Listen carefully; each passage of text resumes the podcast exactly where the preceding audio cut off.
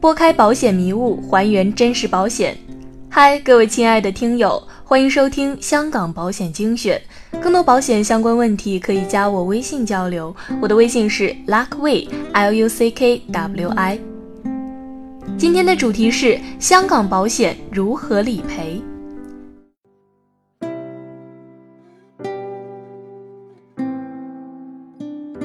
首先呢，我先来分享一条资讯。香港保险业监理处公布了二零一六年香港保险业统计数字，显示二零一六年内地居民赴港投保数量再创新高。其中显示，二零一六年前三季度内地客户赴港购买保险，贡献了四百八十九亿元的港币保费。其中第三季度向内地居民所发出的新造保单保费为一百八十八亿港元，较第二季升值百分之十二，金额和升幅均创出新高。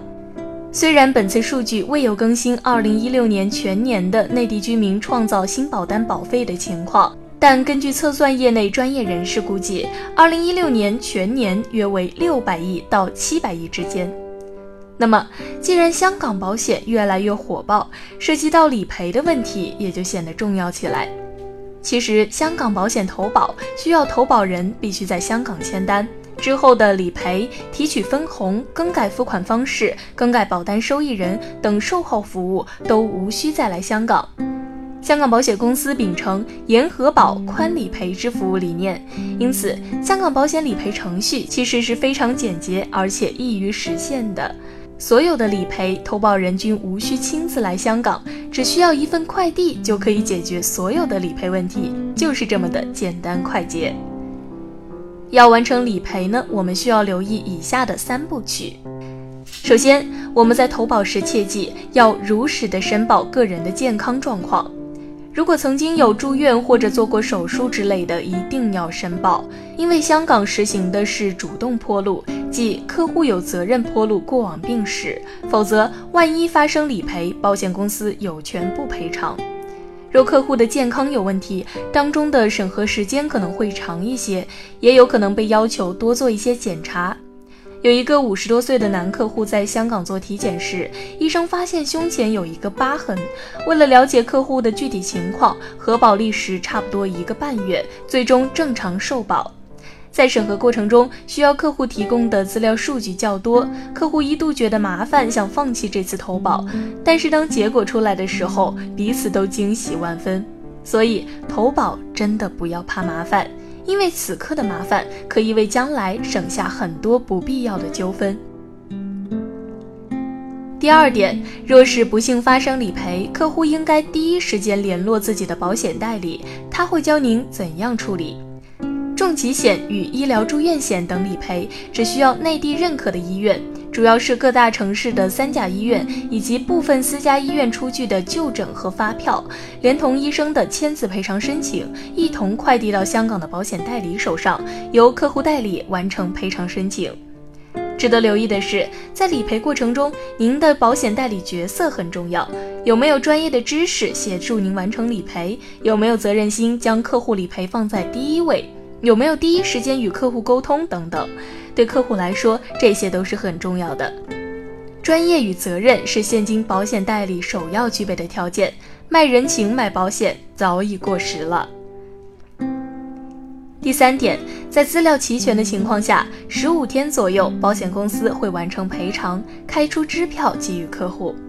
在此期间呢，客户是无需赴香港的。在填理赔申请表时，有一栏是可以选择直接由公司邮寄支票，或者是由保险代理代为转交。若是您的保险代理靠谱，建议选择保险代理代为转交，因为公司邮寄一般是使用平邮，需时较长；而由保险代理代为转交呢，若是有香港的银行户口，可以存入银行，也可以由保险代理快递给客户，再存入银行兑现。在理赔上啊，很多人都会担心的一个问题就是理赔纠纷。